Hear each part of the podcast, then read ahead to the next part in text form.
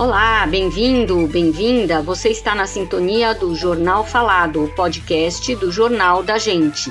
Eu sou Lúcia Helena Oliveira e estas são as principais notícias da semana. Segurança.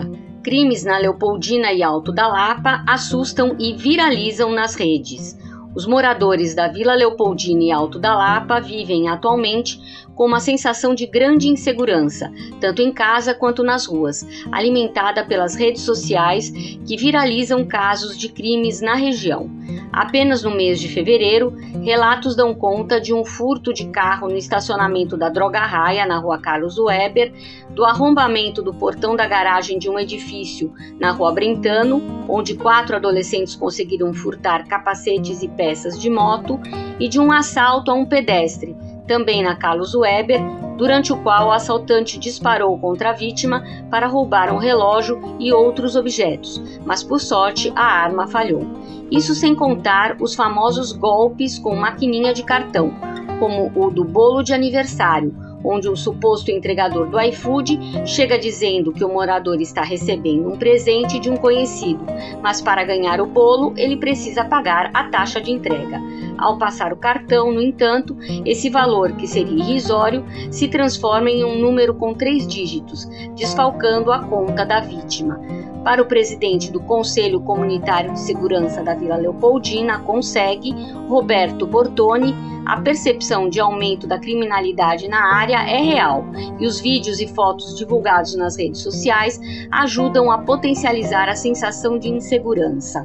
De acordo com os números divulgados pela Secretaria de Segurança Pública, os furtos em geral cresceram 25% na região em 2022 e os furtos de veículos aumentaram 16%.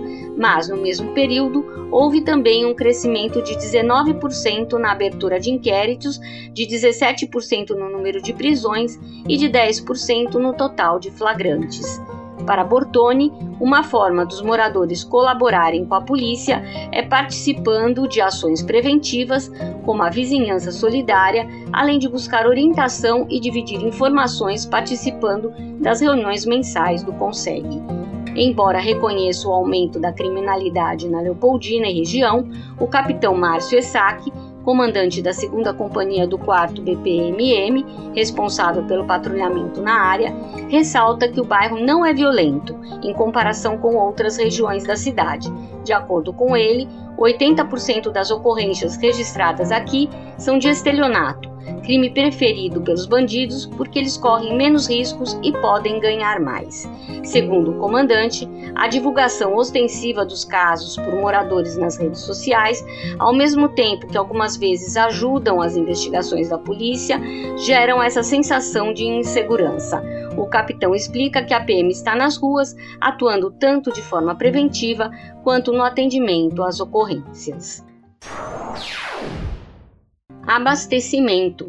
CEAGESP tem novo presidente. São do PT os nomes que compõem a nova diretoria do CEAGESP, empresa estatal sob responsabilidade do Ministério do Desenvolvimento Agrário e Agricultura Familiar. O ministro Paulo Teixeira confirmou esta semana, na presidência do entreposto, Jamil Yatin, que durante o governo Dilma Rousseff foi diretor financeiro da CEAGESP. Como diretor financeiro, assume Hamilton Mota, indicado por Teixeira para a presidência interina da companhia em janeiro deste ano.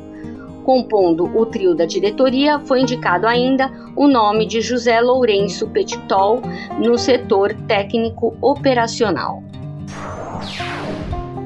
Saúde vacina Covid para idosos. A Secretaria Municipal de Saúde orienta pessoas a partir dos 60 anos a procurarem a unidade básica de saúde mais perto de sua casa, das 7 às 19 horas, para mais uma etapa da campanha de vacinação Covid-19.